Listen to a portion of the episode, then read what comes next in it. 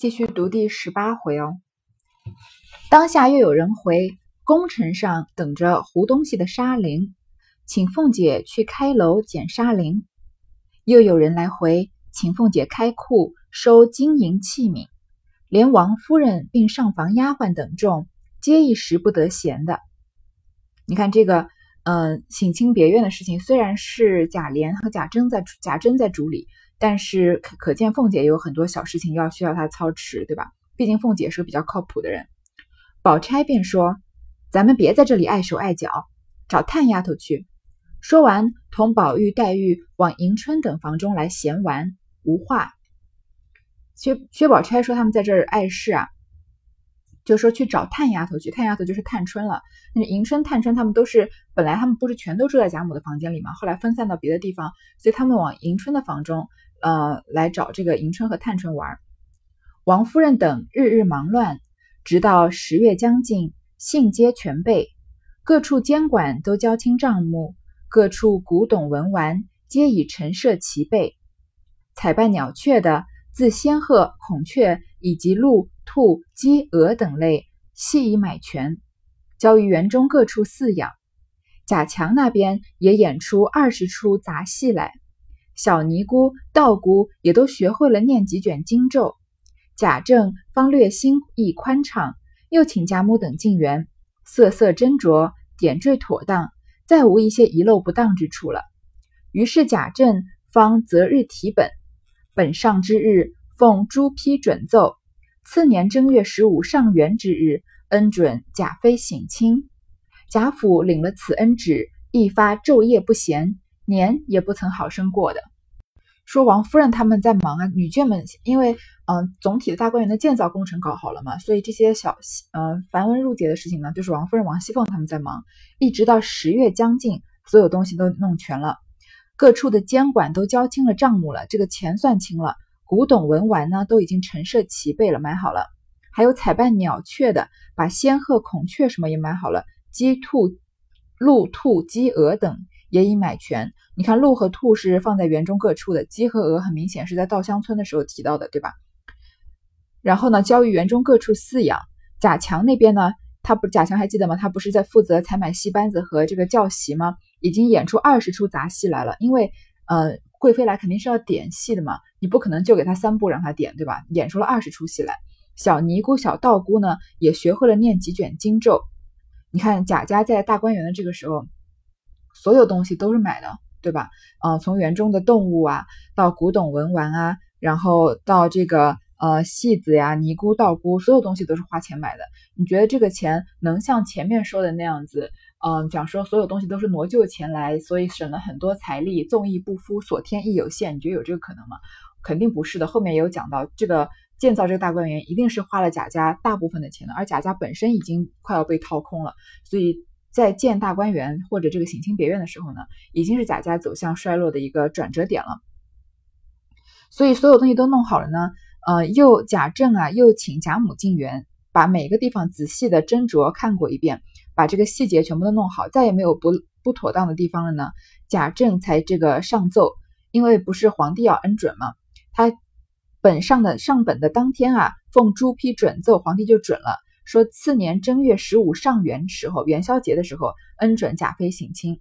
然后贾府领了恩旨呢，就更加这个闲不下来，年也不曾好生过的。因为在这里很很有道理吧？因为正月十五是元妃省亲嘛，那元妃省亲是比过年更重要的事情啊。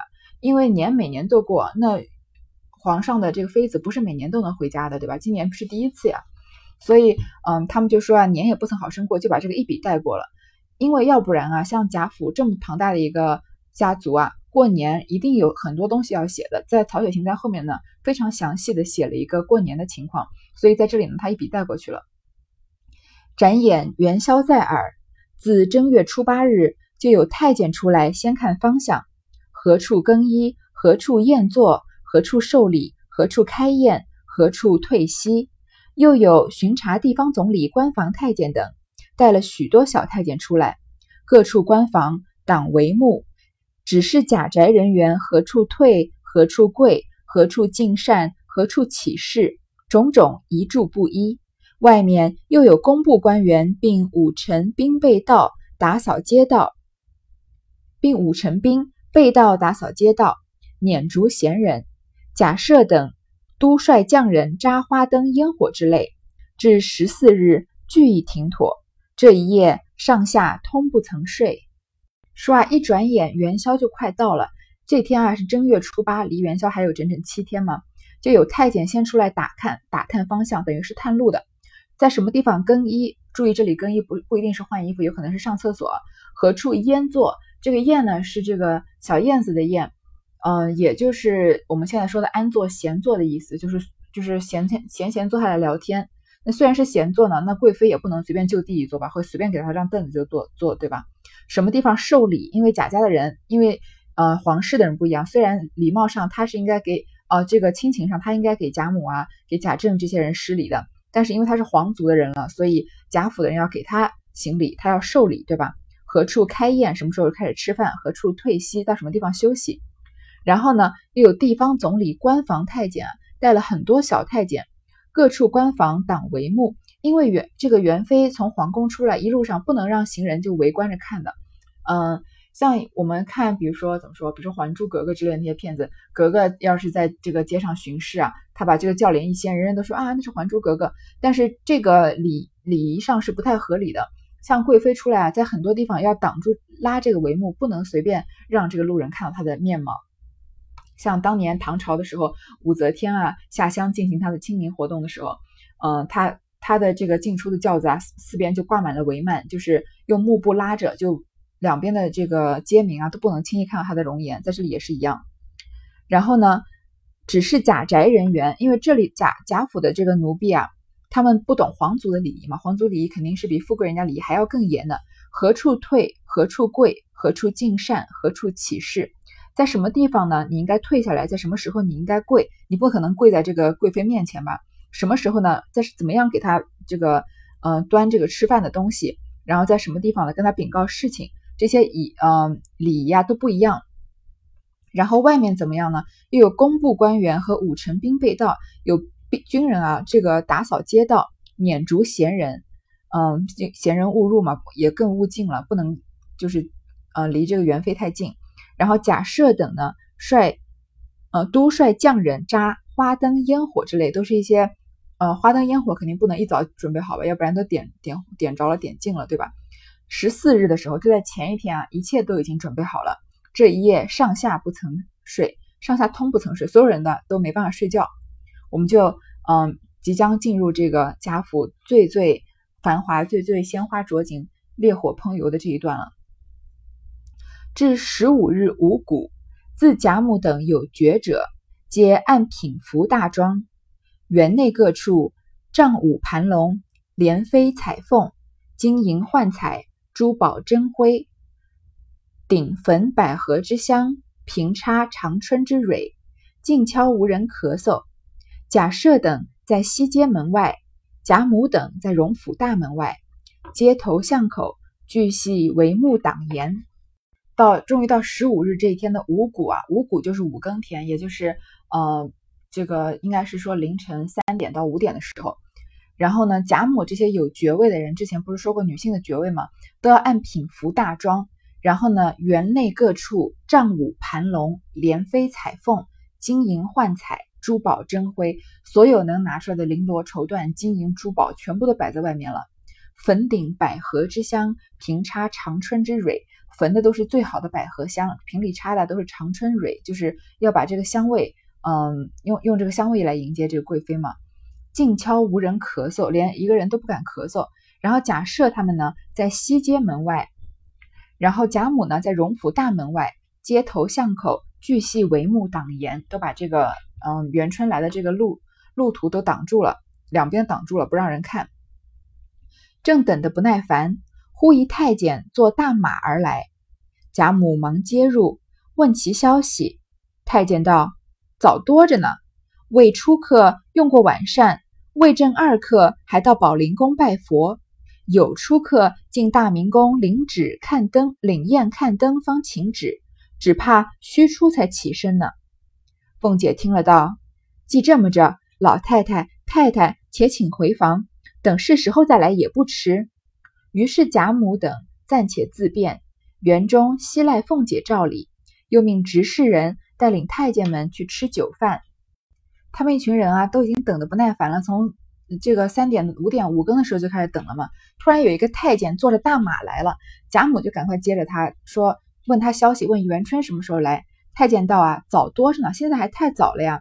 元春这前一天的这个行程表是什么呢？首先他未出客用过晚膳，未出就是呃下午一点多钟的时候，想不到居然下午一点多钟时就去吃晚饭了。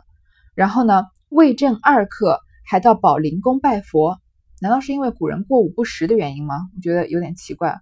魏正二刻还到宝林宫拜佛，这个魏正就是下午两点钟，他一点吃完饭，两点钟去拜佛。有出客进大明宫领宴，他在这个有出的时候，晚上五点的时候进入大明宫领宴，就是因为元宵节嘛，这个皇帝要肯定要赐饭什么，他去领宴的时候呢，才请旨说只怕虚初才起身呢。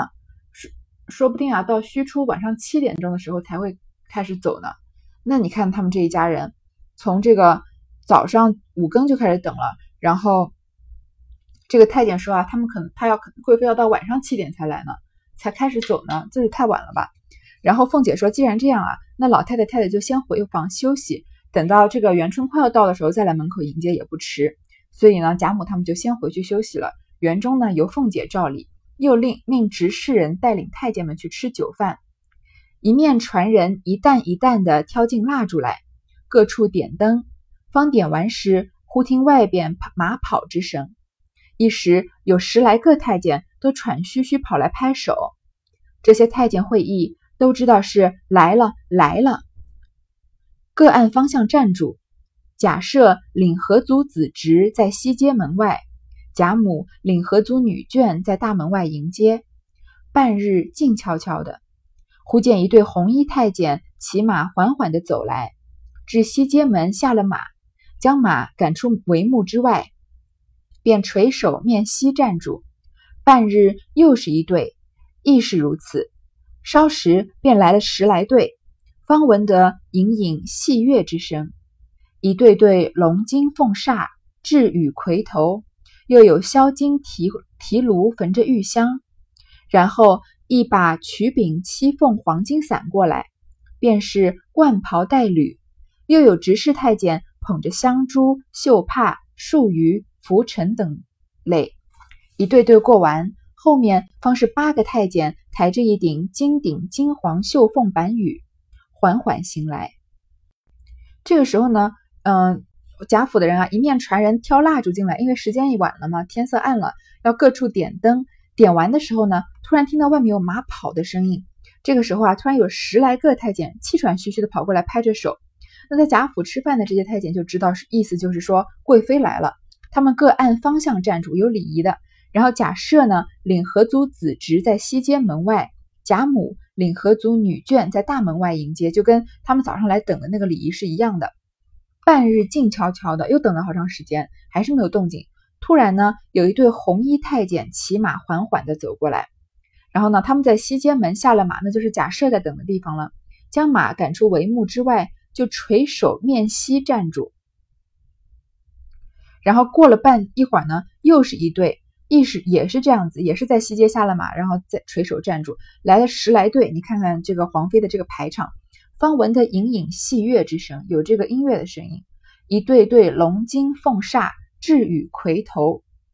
这个龙金和凤煞是两个词，嗯，但是总的来说就是龙凤图案的封建帝王这个呃礼仪用的一个一种东西。这个金呢就是旗子，之前在这个葬礼的时候我们看过这个金旗的金字，对吧？所以这个旗子上面啊有龙的图案。然后扇呢是一种扇子，但是这个扇子呢是用这个孔雀的羽毛织成的，但是他说是凤煞，用凤凰的羽毛做的。然后雉羽魁头，雉是一种野鸟，其实长的样子倒是有点像孔雀，但是它其实野野鸡的一种。然后呢，它的这个嗯羽毛啊可以当做装饰品，是用雉的羽毛。然后呢，再用魁头，魁是一种野兽的这个，呃，应该是古古人自己想象出来的一种野兽。的头，反正就是皇家的最高礼仪，非常庄严肃穆的那样。然后呢，有销金提炉焚着玉香，这个香啊是玉香，皇帝御用的香，用这个销金提炉焚的。那销金就是嗯一种嵌金色的嵌金的这个物品，呃，也是一种这个制造工艺了。然后呢，一把曲柄七凤黄金伞过来，便是冠袍带履，这个衣服啊和鞋子，然后在这个七凤黄金伞下面，这个伞是黄金做的呀，上面有七条凤凰。然后呢，又有执事太监捧着香珠、绣帕、数余拂尘等类。这个时候贵贵妃还没出场，然后一对对都过完了之后呢，后面方是八个太监抬着一顶金顶金黄绣凤板鱼，板鱼就是轿子嘛。它真是比较华丽的这种轿子，是金顶的，顶上啊还绣着凤凰，缓缓行来。贾母等连忙路旁跪下，早飞跑过几个太监来，扶起贾母、邢夫人、王夫人来。那板鱼抬进大门，入仪门往东去，到一所院落门前，有执服太监跪请下鱼更衣，于是抬鱼入门，太监等散去。只有昭容、彩萍等引领元春下仪下鱼，只见院内各色花灯颤着、烂着，皆系纱绫扎成，精细精致非常。上面有一扁灯，写着“体仁慕德”四字。元春入室更衣，必复出。上于进园，只见园中香烟缭绕，花彩缤纷，处处灯光相映，时时戏乐声喧。说不尽这太平气象，富贵风流。贾母嘛，在要在路边跪下之前说过了，按照这个皇族的礼仪，贾母要给元春行礼的。虽然她是长辈，然后呢，飞跑过几个太监来啊，扶起贾母、邢夫人和王夫人，把那个板鱼呢抬进大门，过了仪门往东，到一所院落的门前，有这个执服太监拿着拂尘的跪请下鱼更衣，这个跪着请这个元春啊下轿子换衣服。然后呢，就抬鱼入门，把这个轿子一直抬到门里面。太监等散去，只有昭容、彩萍等引领元春下鱼。这个肯定都是女官了。这个昭容倒是有这个职称，是皇帝的嫔妃的一种。但是彩萍这个职称呢，可能是曹雪芹虚拟杜撰出来的。然后呢，就是反正就是这些女官引领这个元春下轿。这个时候就从元春的角度看了，见院内啊。花灯烂着，花灯啊非常灿烂夺目，然后呢都用纱绫扎成的，精致非常。上面有一扁灯，灯上写着啊“体仁慕德”四个字，体会这个呃皇族的这个仁德。然后我们整个人都沐浴在这个皇族的这个功德里面，也是给皇族这个完全是拍马屁的意思。然后元春入室呢，更衣必复出，她换了衣服，因为。回到这个省亲别院了，不能穿在外面的衣服，可能外面的服饰是比较华丽的。然后上于进园，上了轿子，继续走进园子，就是大这个大观园里面。因为元春不是回娘家来的，她一定要有这个省亲别院嘛，对吧？她不能在嗯贾府其他的地方多逗留，他只因为只能在这个大观园里面才行，所以他的轿子啊一路抬进这个大观园里面。所以不能用我们平常之前看到的那些礼仪，在这个门小厮放下来，然后那个门又媳妇迎进来那样子，对吧？再加上她是王妃，她不能自己随，就是嗯，自己用这个脚步移动到目的地，对吧？看到园中啊，香烟缭绕，花彩缤纷，处处灯光相映，时时戏乐声喧。这个嗯，因为不是焚了各种香嘛，百合香啊，然后嗯。这个香雾、烟雾啊，都缭绕着，花彩缤纷，花和灯光啊，各种的颜色，这个非常缤纷。灯光啊，互相交相辉映，时时戏乐声喧，有这种细细的音乐声传来，说不尽这太平气象、富贵风流。这一段如果我们读的时候，如果你不听我听来讲解，自己好好感受一下，这种富贵荣华真的是要从这个纸上跃然而出。嗯，最后他讲的这七这八个字啊，太平气象。说不尽的太平气象、富贵风流，很好的概括了，啊，那个感觉，感觉好像就是繁华到了最顶端，有可能是有有点有一种像好像入了仙境的感觉，这种歌舞升平的感觉。但是你也要知道，这种感觉完全是人为营造出来的。此时自己回想当初在大荒山中青埂峰下那等凄凉寂寞，若不亏赖僧、跛道二人携来到此，又安能得见这般世面？本欲做一篇《登月赋》省亲颂，以至今日之事，但又恐入了别书的俗套。按此时之景，既作一赋一赞，也不能形容得尽其妙。既不作赋赞，其豪华富丽，观者助攻亦可想而知矣。所以倒是省了这功夫纸墨，且说正经的为是。这个时候，曹雪芹又跳脱出来了，突然以这个石头的角度说了：“说我这个石头啊，现在突然回想起当初在大荒山青埂峰下面那么凄凉寂寞，没有人经过。如果不是这个赖僧跛足道，嗯，跛足道人两个人啊，来到我这边，他们带我来这个世间历练历练，我怎么能见到这般这个太平气象、丰富贵风流的世面呢？”本来我是想写一篇什么登岳赋、省亲颂的，就是来，呃，还记得这个赋和颂都是用来这个歌颂东西的嘛？之前这个在《太虚幻境》里面有这么长的一篇赋，都是歌颂一个女孩子长得多美，对吧？但是呢，今天的事来来表达歌颂今天的事情，但是又担心呢入了别书的俗套，不想跟别的书写的一样，所以按照这个时候的景色啊，即使写了赋、写了赞歌啊。也不能形容得尽奇妙，也完全写不出这种富贵豪华的感觉。既不做复赞，其豪华富丽，观者助攻亦可想而知矣。就说你们自己体会一下，自己想象一下有多么富丽堂皇。所以倒是省了这功夫纸墨，且说正经的为是。这一段插叙啊很有意思，嗯，也是曹雪芹无处不见的幽默感的一种体现。他突然又以石头的角度来说，这个地方美啊，这个地方好，我就。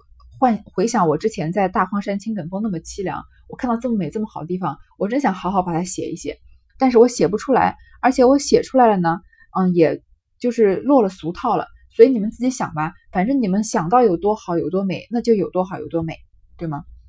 且说贾妃在轿内看园内外如此豪华，因默默叹息奢华过费，忽又见执服太监跪请登舟，贾妃乃下舆。只见清流一带，势如游龙，两边石栏上皆系水晶玻璃各色风灯，点的如银花雪浪。上面柳杏柱树虽无花叶，然皆用通草绸绫纸绢衣饰做成，粘于枝上的。每一株悬灯数盏，更兼池中荷杏福禄之属，亦皆系罗蚌羽毛之类做就的。柱灯上下真辉，真系玻璃世界珠宝乾坤。船上亦系各种精致盆盆景柱灯，珠帘绣幕，贵极兰饶，自不必说。已而入一石岗，岗上一面扁灯，明现着“了丁花絮”四字。这个时候，贾元春啊，在轿子内里面看着园内外这么豪华。默默叹息奢华过费。前面那些清客相公不是也说了吗？这个元春是个极简主义的人。然后呢，忽然又看见这个执服太监来跪请登舟。还记得这个贾政他们想要乘船，没有乘的，没有乘上，因为还在坐嘛。现在这个船坐好了，让这个贾元春来先坐。贾元春呢就下了轿子，就看见啊清流一带那个水啊，非常的清澈，势如游龙，蜿蜒，好像呃这个水里面的龙一样。两边的石栏上呢，都用水晶玻璃做了各色的风灯，点的好像银花雪浪。然后上面的柳杏柱树，那些树啊，虽然没有花没有叶子，但是都用草绸绫纸绢做饰衣饰做成。他们用呃各种的绫罗绸缎啊，做成花和叶子的样子，绑在这个树枝上，所以这个树枝上看看上去有又像有花有叶一样。每一株悬灯数盏，每一个这个。树上啊都挂了好多盏灯，然后荷叶这个池中呢，荷杏福禄之属，池中的这些荷花和这个嗯鸟啊，这个嗯鹿是一种鸟嘛，然后呢都是用螺蚌羽毛之类做就的，也不是真的，都是嗯精心用这种贝壳类和羽毛做成的。柱灯上下真辉，真系玻璃世界珠宝乾坤，这八个字。玻璃世界，珠宝乾坤是极尽奢华的。我们一方面能看得出来，他们这个贾府真的花了很多很多钱，把我们再也想不到的细节都想到了。树枝上如果没有花没有草啊，就用绫罗绸缎来扎花和草；水里面如果没有这个白鹭啊，那就用这个呃罗蚌和羽毛来做成白鹭。但是从另一个角度看，这些都是非常非常人为的风景啊，就好像。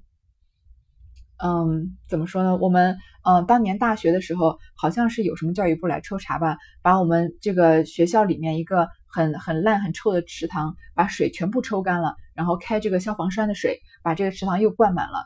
这个，所以虽然当然是为了糊弄教育部的人，但是每次我我走过那个池塘边上的时候，就有一种非常人工、非常不天然的感觉，就跟贾宝玉想的这个，嗯，对稻香村的观点是一样的。这里呢，嗯，我们也能看得出来，这毕竟是人为的景色，嗯，真每一个角落啊都充满了一种炫富感，对吧？然后呢，船上也系着各种盆盆景、柱灯、珠帘绣膜、桂极拦绕，自不必说，这个呃奢华的风景啊都不用说了。然后走到一个石岗呢，然后岗上有一个扁灯，还记得贾政他们说不要真的用扁，就用这个灯匾嘛。上面写着啊“了丁花絮”四个字，这是之前贾宝玉提的。按此四字，并有凤来仪等处，皆系上回贾政偶然一试宝玉之客一才情耳。和今日认真用此匾联，况贾政世代诗书来往住客平事作陪者，悉皆才妓之流，岂无一名手题撰，竟用小儿一戏之词，苟且搪塞，真似爆发兴隆之家。烂使银钱，一昧抹油涂朱；必则大书“前门绿柳垂金锁，后户青山列锦屏”之类，则以为大雅可观。起《石头记》中通部所表之宁荣贾府所为宅，据此论之，竟大相矛盾了。主公不知，待蠢物将原委说明，大家方知。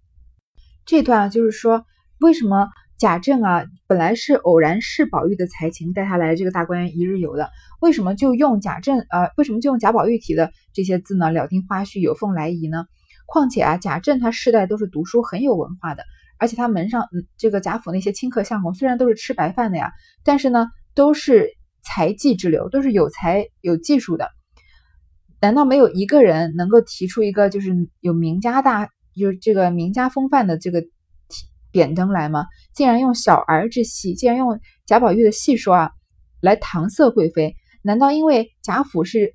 难道因为贾府好像那些暴发户、兴荣之家，就是刚刚有钱的人家，随便乱使银钱，随便乱用、乱花钱，一味的抹油涂朱，就为了炫富嘛？然后门前写这种“前门绿柳垂金锁，后户青山列锦屏”这种毫无文化内涵，嗯，完完全为炫炫富的这种对联吗？我们来看这两句啊，前门绿柳垂金锁，后户青山列锦屏。其实我们听起来已经很有古风了。我们现在听到的那些古风歌曲啊，嗯，或者现在很多人写的这种诗歌啊，比起这个都差了十万八千里了，对吧？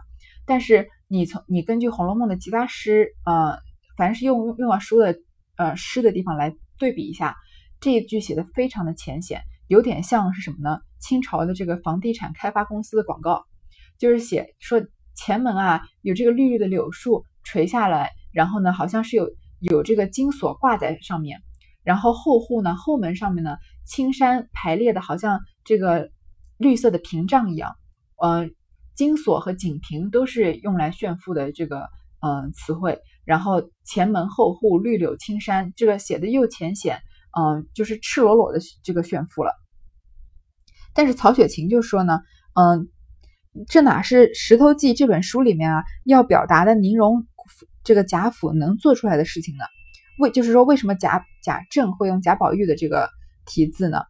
这样的这样的话，不就是自相矛盾了吗？因为从头到尾，曹雪芹多少写宁荣二府，他们虽然办事这个铺张浪费啊，但是因为是百兴盛了百年的大户人家，是有他的底蕴的，这样不是自相矛盾吗？他说：“你带蠢物，就是让我这块玉啊跟你们说明，你们就知道了。”好，为什么会要用贾宝玉体的字呢？我们下一回再说。